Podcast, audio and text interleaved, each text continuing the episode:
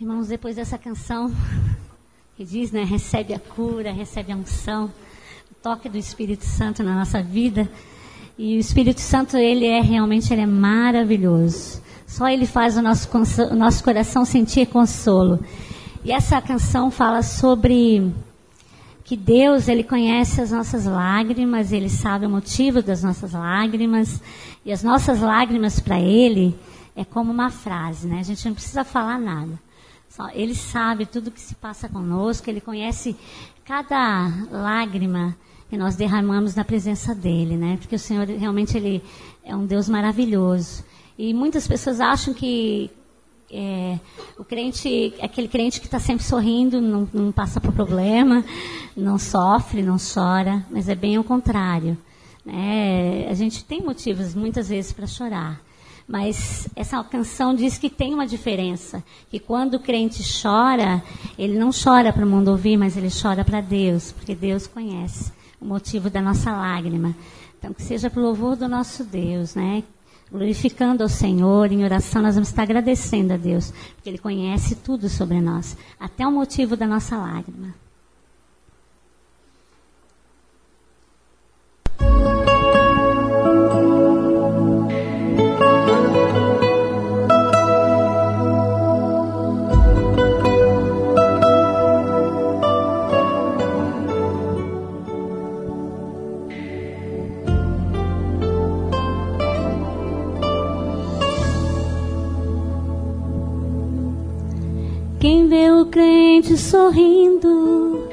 De repente pode até pensar que o crente 24 horas não tem motivos para chorar. Mas há uma diferença quando o crente enfrenta os problemas seus. É que o crente não chora para o mundo ouvir, ele chora para Deus. Seu pranto no céu é ouvido e Deus se põe a responder. E mesmo que seja um gemido, Deus sabe qualquer gemido entender. E logo o Espírito Santo faz o coração consolo sentir. Por isso que o crente só chora para Deus ouvir chora pra Deus sem resposta. O que Deus não suporta. Ver a lágrima de um crente não agiu.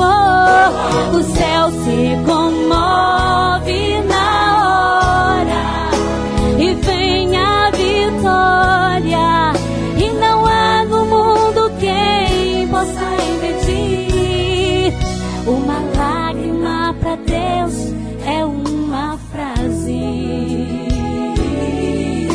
só Deus tem o poder de interpretar.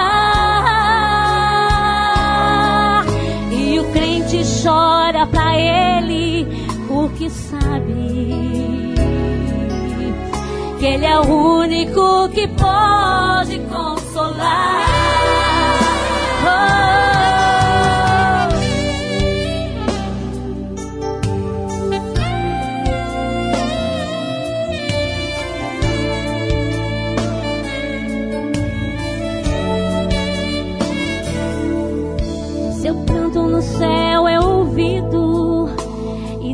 Punha a responder.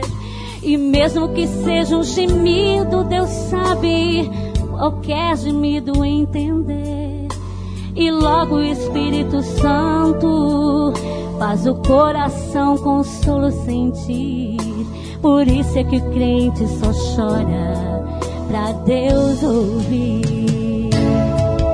Quem chora pra Deus tem resposta, porque Deus não suporta ver a lágrima de um crente não agir.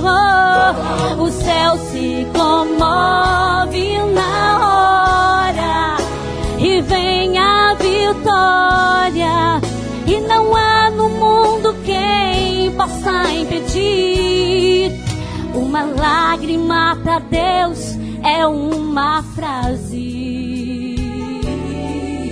E só Deus tem o poder de interpretar.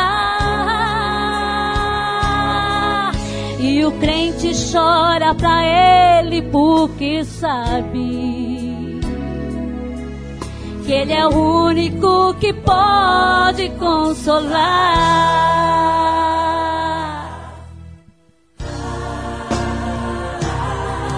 Quem chora para Deus resposta.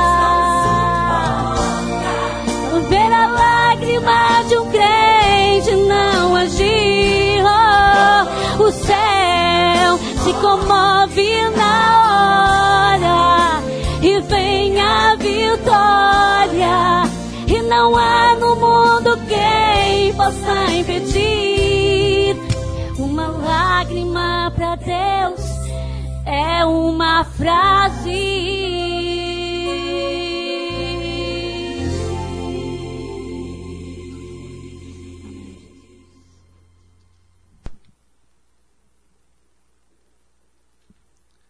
Meus irmãos, é pensando nesse tema que Deus ouve o nosso choro e que Deus se importa quando a gente chora.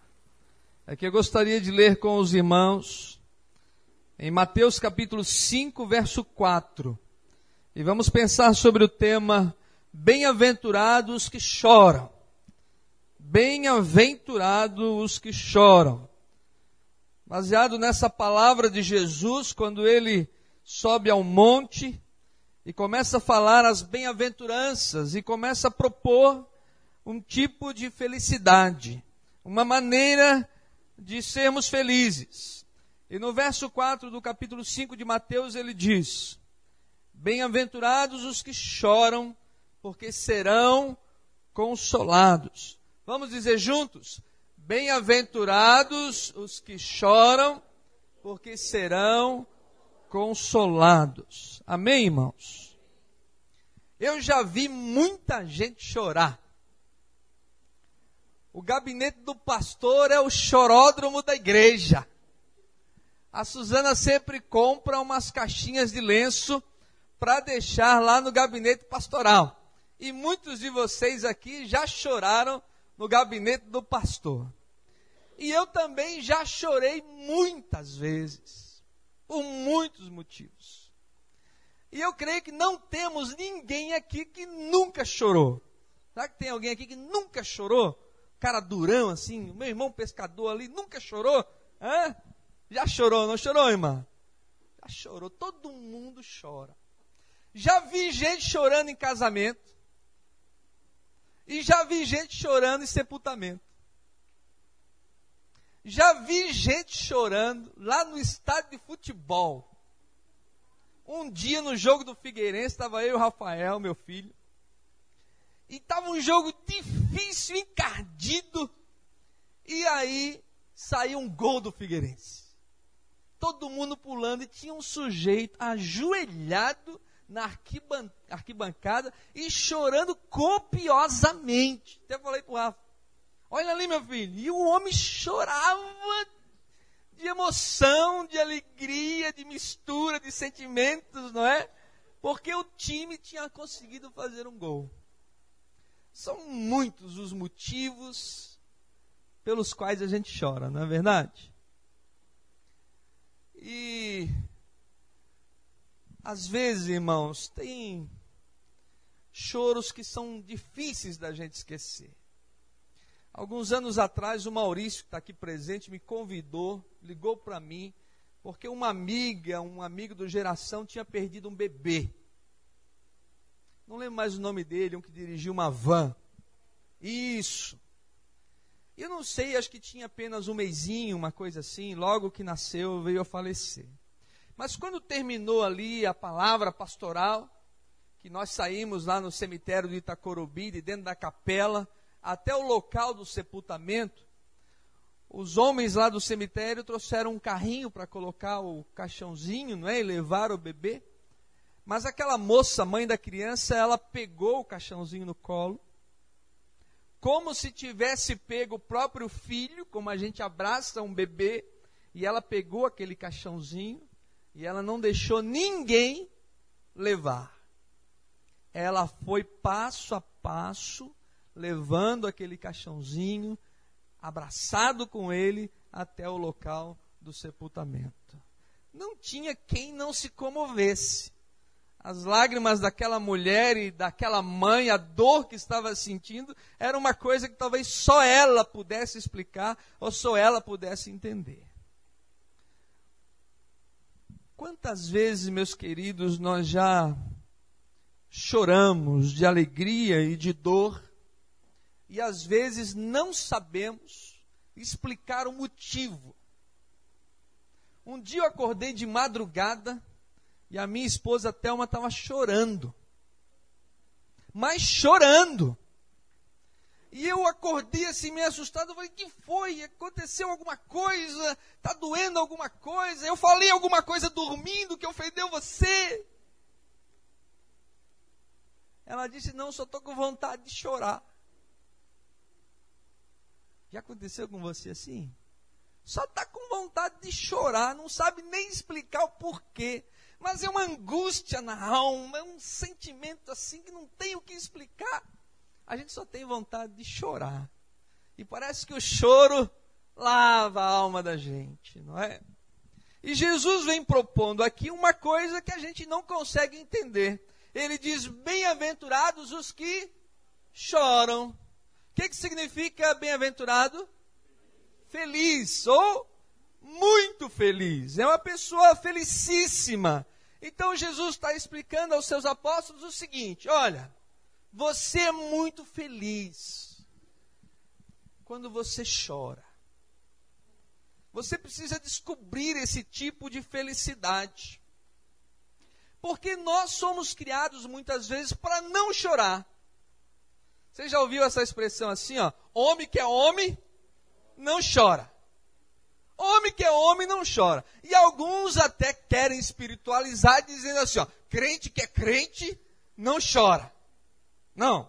Confia em Deus, acredita em Deus, você está debaixo da proteção divina, então se você é crente mesmo, você não chora. Que besteira, meus irmãos.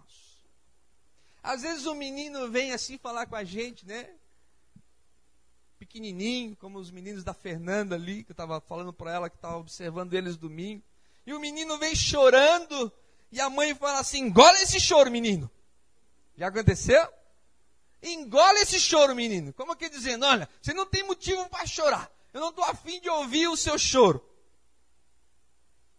E aí a gente fica achando que somos super-homens, mulheres maravilhas, que não choram, que não têm essa bênção e essa felicidade de poder chorar. Irmãos, quem chora é quem descobriu que tem sentimentos. Quem chora é quem descobriu que tem coração, que tem alma. Quem chora é aquela pessoa que felizmente descobriu a bênção que pode demonstrar seus sentimentos, abrir seu coração. Quem chora na presença da esposa, ou chora na presença do esposo, ou chora na presença dos filhos, ou chora diante de seus amigos, ou chora diante da igreja. É aquela pessoa que descobriu que quando ela chora, ela abre totalmente seu coração para que a outra pessoa possa participar da sua dor e do seu sofrimento. Quem é muito duro, quem se isola demais, quem quer se fazer de muito forte, acaba perdendo essa bênção de poder compartilhar seu choro, tanto nas alegrias quanto nas dificuldades. Irmão, Jesus ele está querendo nos ensinar uma coisa muito interessante. Viver é chorar. Quando nós nascemos, a primeira coisa que o médico faz é nos fazer. Porque quem chora tá o quê? Tá vivo. E é o que eu anotei aqui a falar agora. Viver é preparar-se para chorar. Como é que a gente quer viver sem saber que vamos chorar? Quem quer viver tem que ter esse sentimento. Mais cedo ou mais tarde eu vou vou chorar. Mais cedo ou mais tarde eu vou passar por um momento, não é, Marcelo? Que vai fazer com que eu chore. Agora, Jesus ele está mostrando que existe um tempo ou um tipo diferente de choro. Bem-aventurados os que choram, porque serão consolados. A ênfase de Jesus aqui não é daquela pessoa que chora porque perdeu alguém, ou daquela pessoa que chora porque está sentindo algum tipo de dor. Mas a ênfase de Jesus nas bem-aventuranças tem a ver com o seu sentimento dele mesmo de chorar. A Bíblia diz que Jesus chorou quando ele chegou em Jerusalém e olhou aquela cidade e contemplou as coisas que iriam acontecer ali, e saber que ele iria entrar ali seria rejeitado, e que as pessoas iriam condená-lo, julgá-lo e crucificá-lo. Então, diante daquilo, ele chorou, porque ele disse: Eu queria agasalhar essas pessoas como a galinha agasalha os pintinhos, e elas não quiseram, elas rejeitaram. Davi chora. No Salmo 42, verso 3, ele diz: As minhas lágrimas têm sido o meu alimento. No Salmo 31, verso 9, ele diz: Os meus olhos se consomem, tal é a tristeza do meu coração. Jeremias e Lamentações, capítulo 1, verso 2, diz que o povo com o cativeiro babilônico vivia em choro e no capítulo 2, verso 11, ele diz que as crianças andavam pela rua chorando e não tinha quem as consolassem. Irmãos, eu gostaria que os irmãos pensassem um pouquinho sobre chorar pelos pecados, porque a ênfase de Jesus nesse texto é: feliz é você que chora porque é um homem, uma mulher pecador, pecadora. Feliz é você que reconhece, que aceita que você é incapaz de salvar-se, que você é incapaz de ir na direção do céu, que a sua natureza te leva ao inferno, que a tua natureza te leva a viver longe de Deus e a praticar os princípios que não agradam a Deus. Então, quando eu olho para mim mesmo, eu choro entendendo que eu sou um pecador e de preciso de salvação e preciso de Jesus. E eu choro pelos pecados dos outros.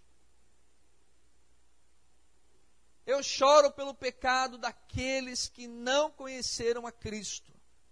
O que leva um moço, membro do exército brasileiro, de 22 anos de idade, fabricar uma bomba para jogar em outras pessoas, a não ser o poder da maldade que impera no coração dele, a não ser o poder da maldade que Satanás espalha no coração da nossa juventude.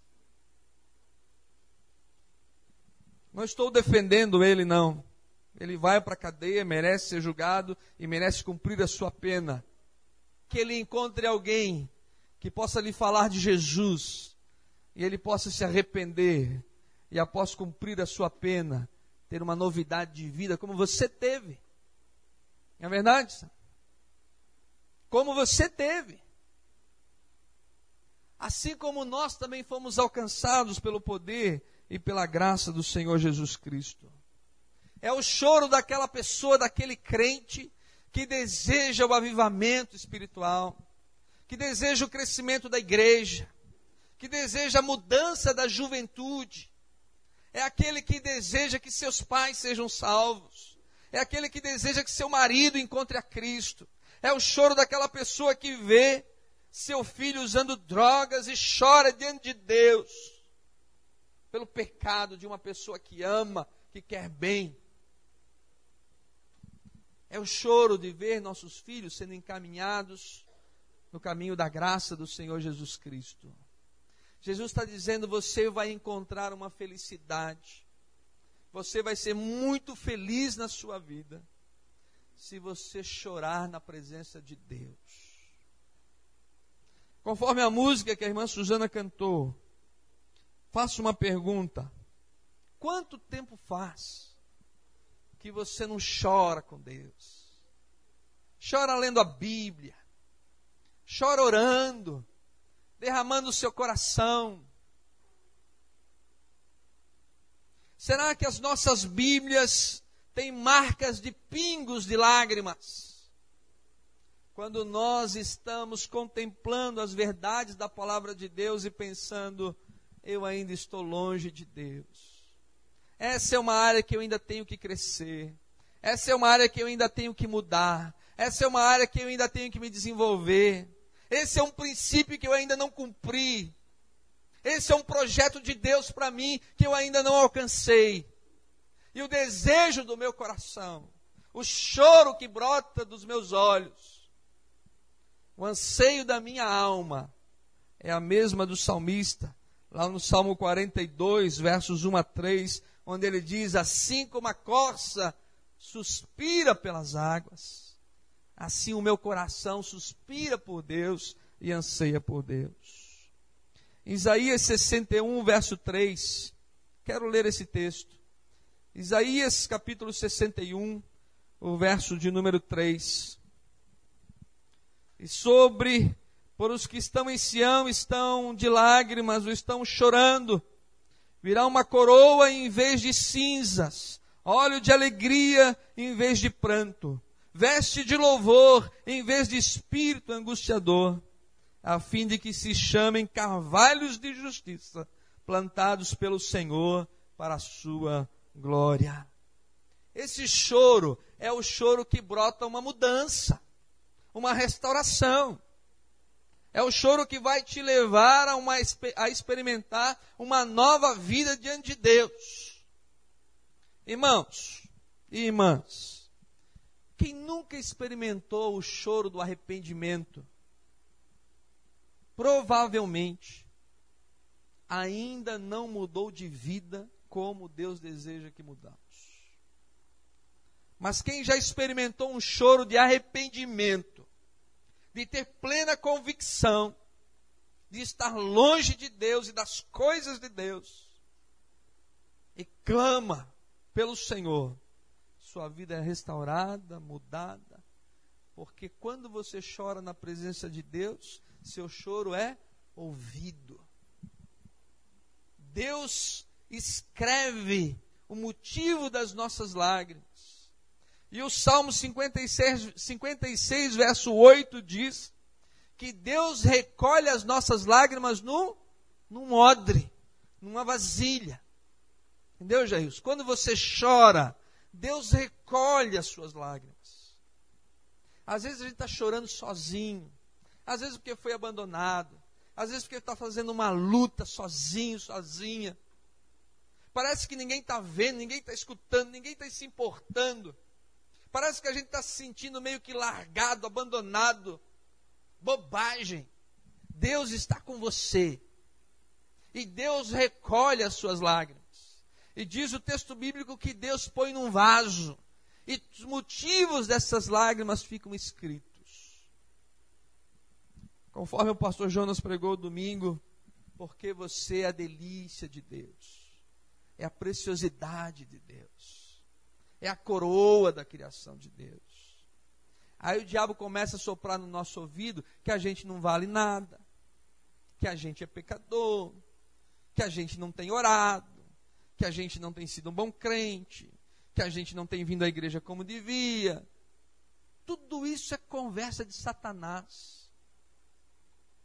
Porque quando você vai diante de Deus e chora na sua presença, Ele está ali para te ouvir, para te receber, para te abençoar. E o texto diz assim: Bem-aventurados os que choram, porque serão consolados. No Salmo 30, verso 5 diz que a alegria, o choro pode durar uma noite, mas a alegria vem pela manhã. Não tem vacina para a gente não chorar mais. Não é? Eu agora nas férias tive que tomar a vacina da febre amarela. Porque eu fui para um lugar que tinha risco, então fui lá tomar a vacina da febre amarela. Então eu creio que febre amarela por 10 anos não vai dar em mim. Agora não tem vacina contra choro. Tem, Mamaura? Lá no Mato Grosso tem vacina contra choro? Não tem. O povo lá chora. Se chora, naquele calorão lá de 40 graus. Chora e sua muito. É ou não é verdade? Não tem vacina. Mas quando você entende que chorar te faz bem, que chorar na presença de Deus te traz consolo e graça, você descobre algo maravilhoso. Que derramar lágrimas pelos motivos corretos é algo que vai abençoar a sua vida. Quando você vê, como eu vi domingo à noite, Talvez nem todos tenham percebido. Mas enquanto o mozinho dava o seu testemunho aqui de como Deus o libertara das drogas, ali estava sua esposa, Fabienne, que chorava copiosamente. Aquele era o choro da graça, da felicidade, da alegria, da bênção de poder lembrar de todo o sofrimento passado e ver agora seu esposo falando à frente de uma igreja, dando o seu testemunho com alegria de como for alcançado pelo Senhor. Quem chora na presença de Deus é consolado, porque esse choro não vai durar para sempre. Esse choro tem um fim. Esse choro vai acabar porque Deus vai trazer todo o consolo para a sua alma e para o seu coração. Se você chorar esse tipo de choro, diz a Bíblia que você será o quê? Muito feliz. Agora, triste será aquela pessoa que não consegue reconhecer seus pecados, que não consegue reconhecer suas falhas, que é duro de coração, duro de serviço, que não demonstra seus sentimentos, que não participa da vida de outras pessoas, que não consegue olhar com compaixão o pecador, que não consegue se olhar no espelho e ver alguém totalmente inapto para a salvação. Mas quando a gente começa a olhar para si mesmo e começa a perceber o quão Deus espera o nosso choro de arrependimento, o nosso choro que nos leva à salvação. Uma vez, meus irmãos, no domingo à noite, eu estava num domingo muito ruim. Você já teve um domingo ruim? Eu já tive um domingo ruim. E aí, eu estava no gabinete pastoral e foi dando 7, 7, 15, 7, 20. E aí lá do gabinete você começa a ouvir o barulho dos carros chegando, o barulho do povo passando embaixo da janela conversando, e aí algumas vozes eu já reconheço, e aí fulano está hoje, ciclano veio hoje, eu já começo ali no gabinete, estou lendo, estou estudando, estou orando, mas e eu digo que esse povo está hoje aí. E eu não tenho nenhuma condição de pregar, nenhuma condição de descer lá e trazer uma palavra de esperança para o meu povo, nada. Então lá no gabinete tem um tapete que eu chamo tapete da oração. E aí me ajoelhei ali e falei, Senhor, o povo está chegando e eu estou hoje num dia ruim, um dia angustiante. Eu não tenho nada para oferecer esse povo hoje. E aí você começa a chorar. E aí vem o choro do arrependimento, o choro em que você se sente incapaz. Aquele dia é o dia em que você diz: Senhor, eu vou pregar hoje, mas hoje eu estou totalmente nas tuas mãos. totalmente dependente do Senhor, totalmente para ser usado pelo Espírito Santo, porque hoje de mim mesmo não sai nada que preste, nada que console, nada, nada que traga bênção. E sabe o que acontece? Aquele domingo é o melhor domingo. A mensagem mais produtiva, o culto mais abençoado, há mais pessoas se arrependendo, há mais gente se consagrando. E aí você chega em casa, deita no sofá, como eu faço domingo à noite, quando chego lá por onze e meia, meia-noite. E digo, Senhor, eu tenho plena convicção de que hoje não foi o poder da oratória, não foi o conhecimento, não foi o preparo, não foi os textos lidos, mas foi única e exclusivamente a ação do teu Espírito Santo. E às vezes aquele dia em que você acha que você preparou um bom sermão, que estudou bastante, que tem bons argumentos, que você vai chegar domingo à noite e vai arrasar, é aquele dia que você sai arrasado. Porque quase tudo que tinha ali era de você mesmo. Querido, esse choro que Deus espera da nossa parte.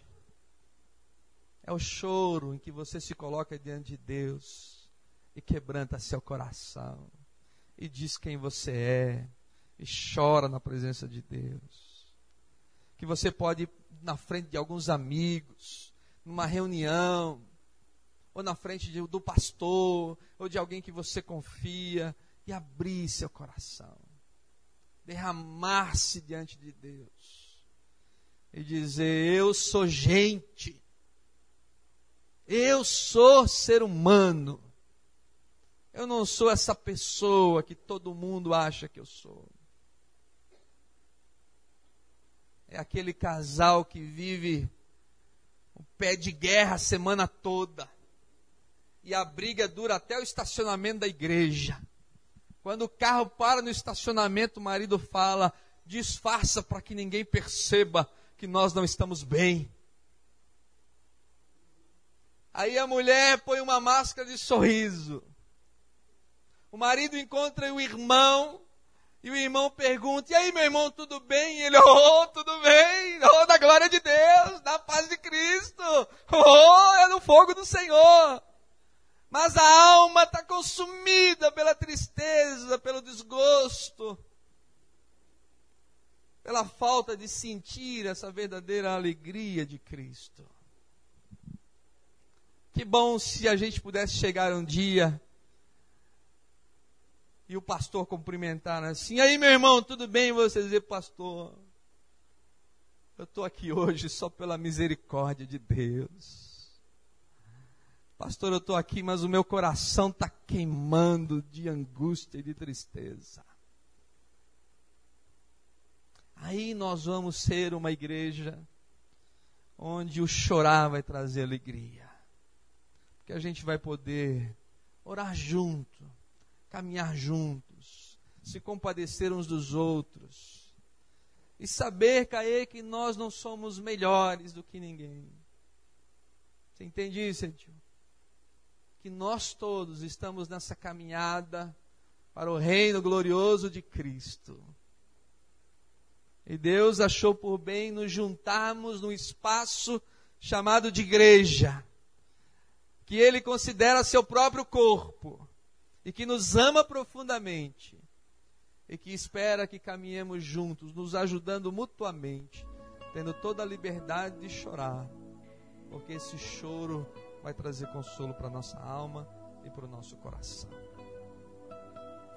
Queridos, que Deus nos ajude a experimentar esse choro que traz consolo e traz graça. Que a gente possa ser autêntico. Que nós possamos ser quem nós somos. E até vocês darem liberdade para mim, que sou pastor de vocês. O dia que eu quiser chorar, e vocês disseram assim: uh, até o pastor está angustiado e chorando. Mas vocês disserem, pastor, o senhor está precisando de um beijo e de um abraço. O senhor está precisando de um carinho, de um consolo.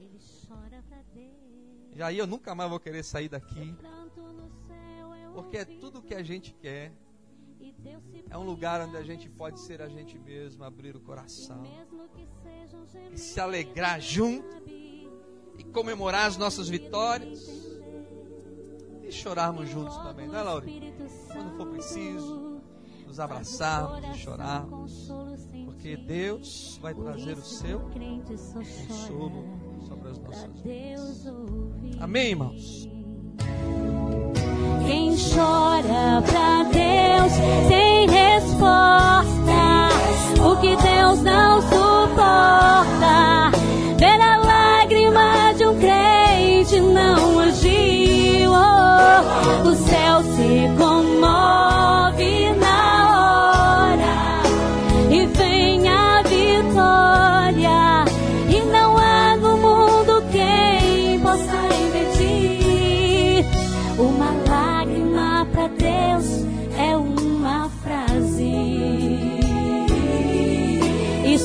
Deus tem o poder de interpretar.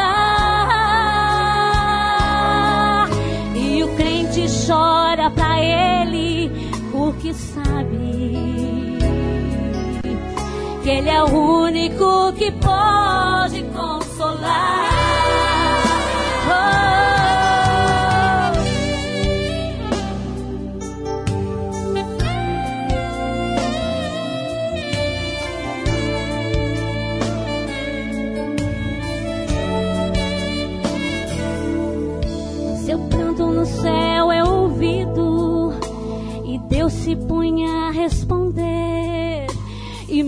Que seja um gemido, Deus sabe qualquer gemido entender. E logo o Espírito Santo faz o coração consolo sentir. Por isso é que o crente só chora pra Deus ouvir. Quem chora pra Deus tem resposta. Porque Deus não suporta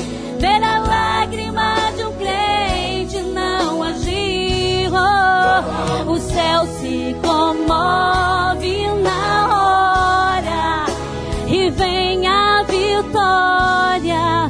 E não há no mundo quem possa impedir. Uma lágrima para Deus é uma frase. E só Deus tem o poder de interpretar. E o crente chora para ele porque sabe que ele é o único que pode consolar.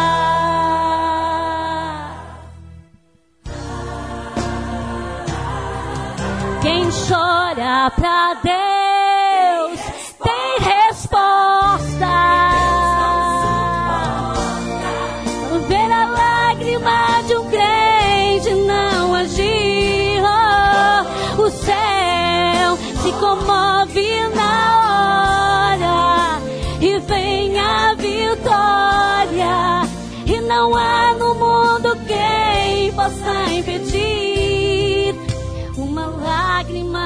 Deus é uma frase